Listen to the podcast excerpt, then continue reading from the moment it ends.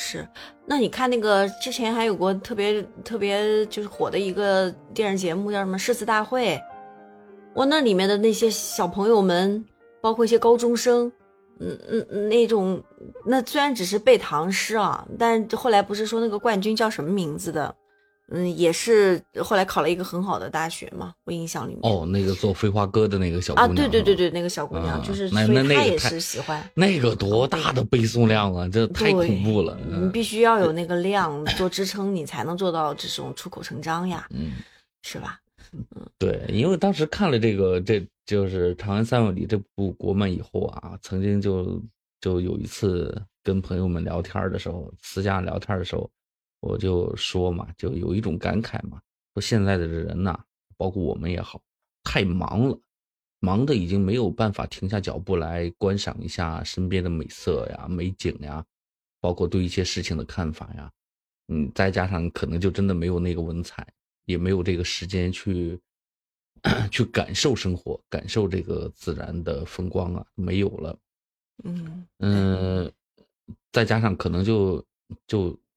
今天的今天的自然风光，可能就真的没有古代那么多，因为它那时候最起码没有旅游区嘛，是吧？那你可能就到了每个地方都是名动天下的名山大川，那你在现在你跑长江去一看，嚯，长江大桥，嚯，一看那个三峡大三峡，但是当时我有一个朋友反驳我说：“你肚子里没墨水呢，你就说你自己肚子里没墨水的事儿。”这东西他就不在乎你看见啥，那你同样也也有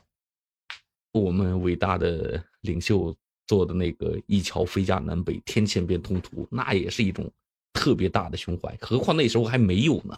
是吧？对，就就是就是我们自己格局小，也不赖我们读书少。对对对对对，是的，是的。哎，再说一个问题，可能。我我我我看完这个东西，我是去着急的找了一些资料啊，嗯，就是这些名动古今的这些大诗人呐，在当时的那个时代，可能真的就是一个小小的县令，就他们说一个县城嘛，嗯，包括呃杜甫啊，你想，呵呵嗯，骆宾王啊，这些都是当时的。正六品嘛，嗯，就你真的是混到特别高的，那真的高士都不算高的。当年有一首诗也是属于我们都背的，“汗滴禾下土”那个，嗯，写那个的李绅，嗯，那个正一 品，可混了，这人要要多贪有多贪。当然这是后来后来人们考证的，我们这儿只是说一下，嗯。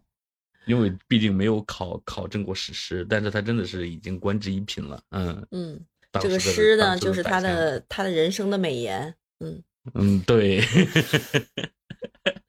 是不是就因为这个原因，整个《长安三万里》里面，你看整个这个动漫当中，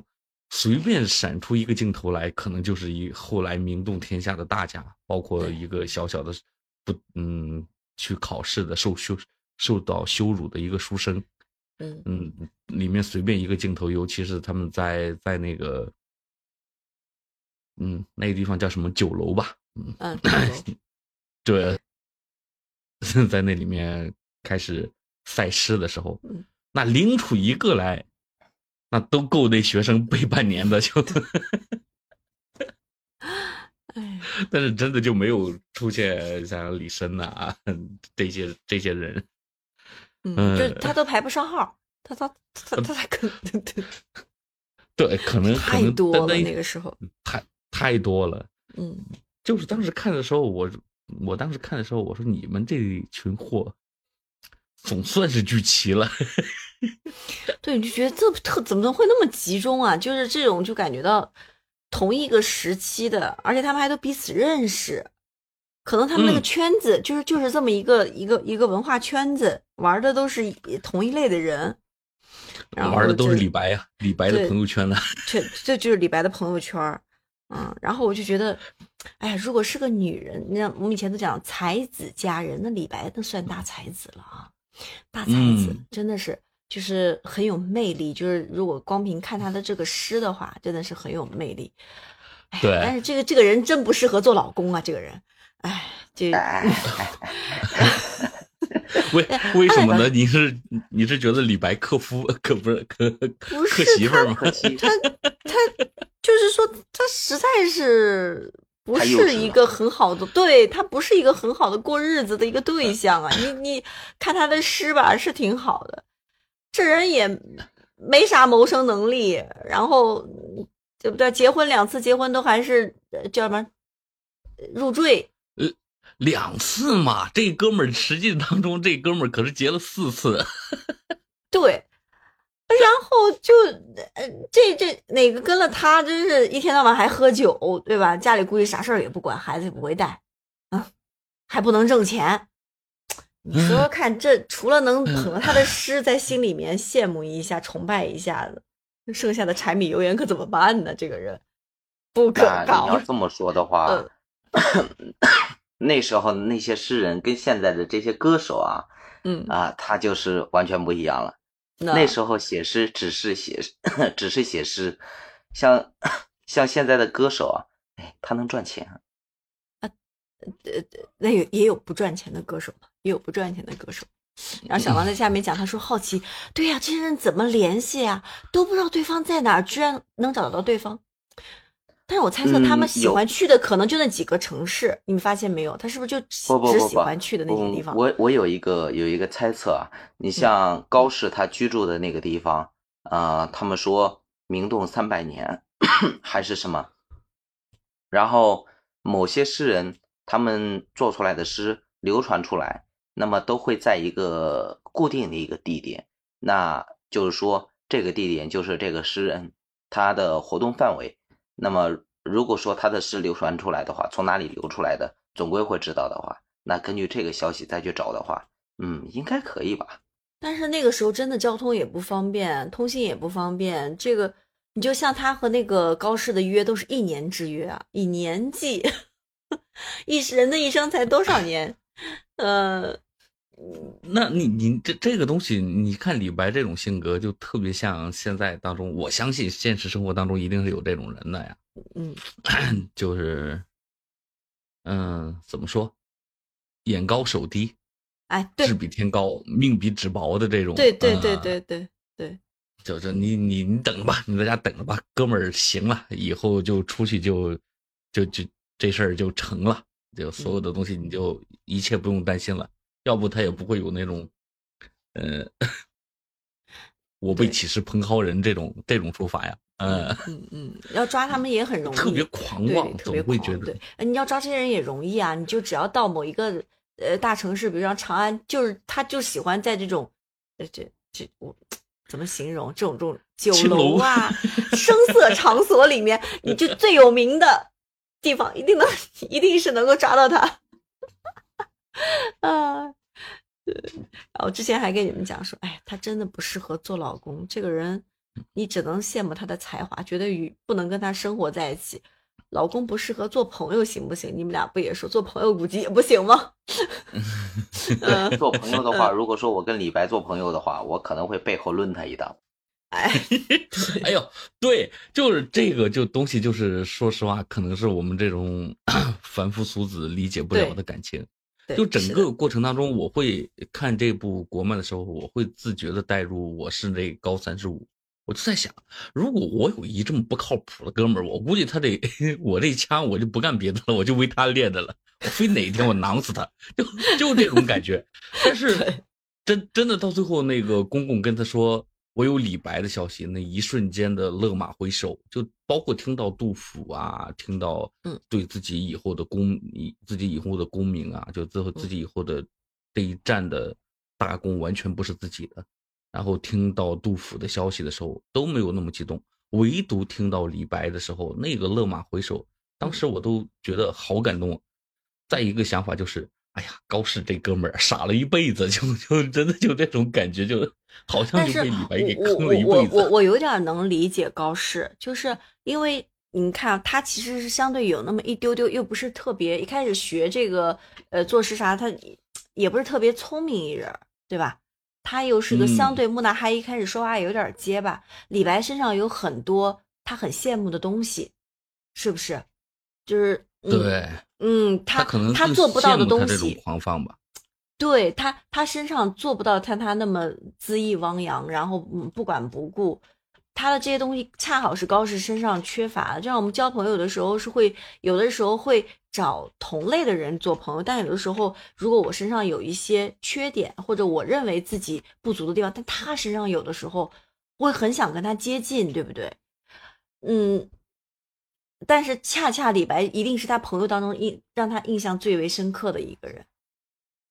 嗯，对，对？吧？他就是就是他们俩太不同了，真的太不同了。嗯，而且嗯，而且其实李白身上那种一开始教他，你记得吗？摔跤的那一段儿，然后他怎么也摔不过他的时候，他就嗯教他怎么去用假动作来来来骗他，还说了一段什么话，我给记不得。后来他在打仗的时候还用了他那那那那句话，然后就是说他身上的有很多东西，其实他在他身上已经能得到很多启示，甚至说李白可能是他的另一个反面的镜子啊！嗯，李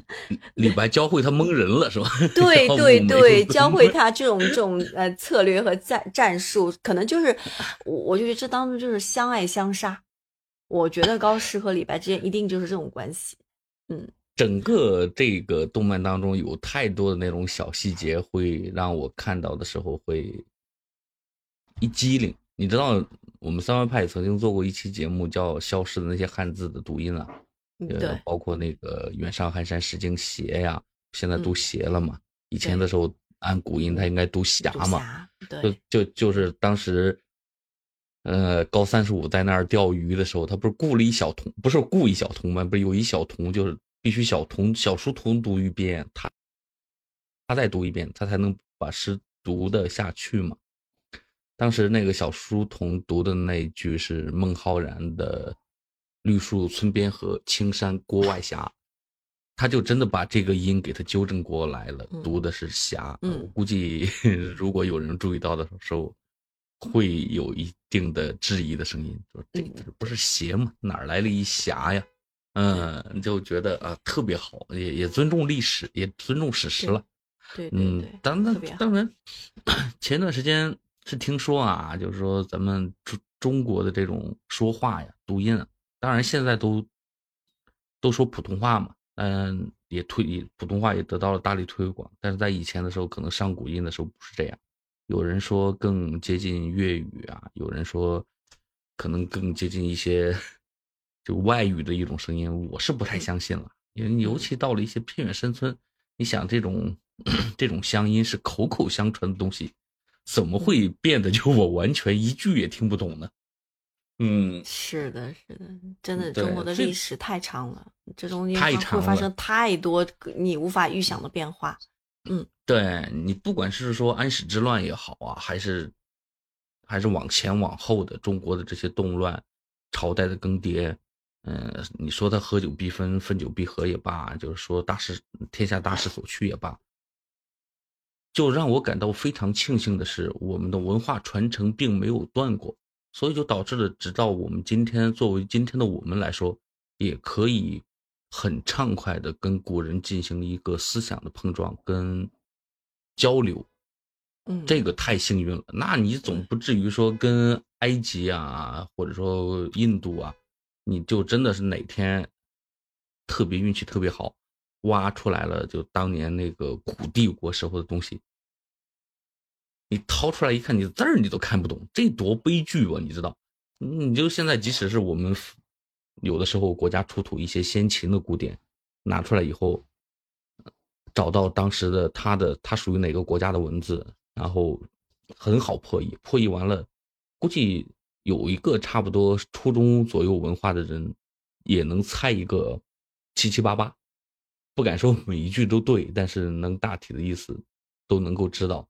这个东西是身为我们国人的一种骄傲和自豪了。嗯，没错，没错。就是我就觉得啊，就是如果说像这一类的动画片儿，咱们再多出一点这种动画片儿，该多好啊！就像小狼建议，就是把那个历史和文学这种一结合，深入浅出的。嗯嗯，就像国外，就包括我们现在其实已经有很多很好的纪录片啦，什么我在故宫修文物啊，还有什么什么什么什么大国重器这这些，我觉得就类似这种东西，能不能多一点儿？以动画片的形式就更棒了，就是深入浅出，大人小孩都能看。嗯，就真的你要说这个传承，这种方式是最好的一种传承，因为他只有理解了才能传承。你帮助他去理解是多么有意义的一件事儿，是吧？嗯，哎，其实直到最后，我依旧 是要说一句：我要是高师的话，嗯，李白妥妥死在我的枪下，太坑人了，越想他越坑人。对对对，啊，是啊，这里面这里面我一句话就坑我来长安，一句话坑我去了扬州，对。对 你多坑嘛！我一去你就跟我说，哥们儿，你忘了？结果他完全都忘了这件事儿。你你一有难的时候，你记起哥们儿我了是吧？就就来我这儿。对对对对。除除了给我带来灾难，就是给我带来带来一些乱七八糟的事儿。然后就能够理解他为什么能写出那些诗句了。他真太天马行空了，他这个性。属的。对对对对。哎呀，每一每一分每一秒都在记着自己该该如何浪。就是说，那最后那个镜头，轻舟已过万重山的时候，他扔了奖的时候，我一个直观的感受是，他是不是因为扔了奖，然后喝多了，就在这儿一头栽下去给呛死了？哎呀，差不多了，今天的节目，对。嗯，我们就就就就到此结束吧。下一次我们再看到好看的电影，也欢迎有更多的朋友跟我们一起来讨论。嗯嗯，好的好的。那今天的节目就到这儿啦。为止。嗯，好，拜拜，拜拜，拜拜。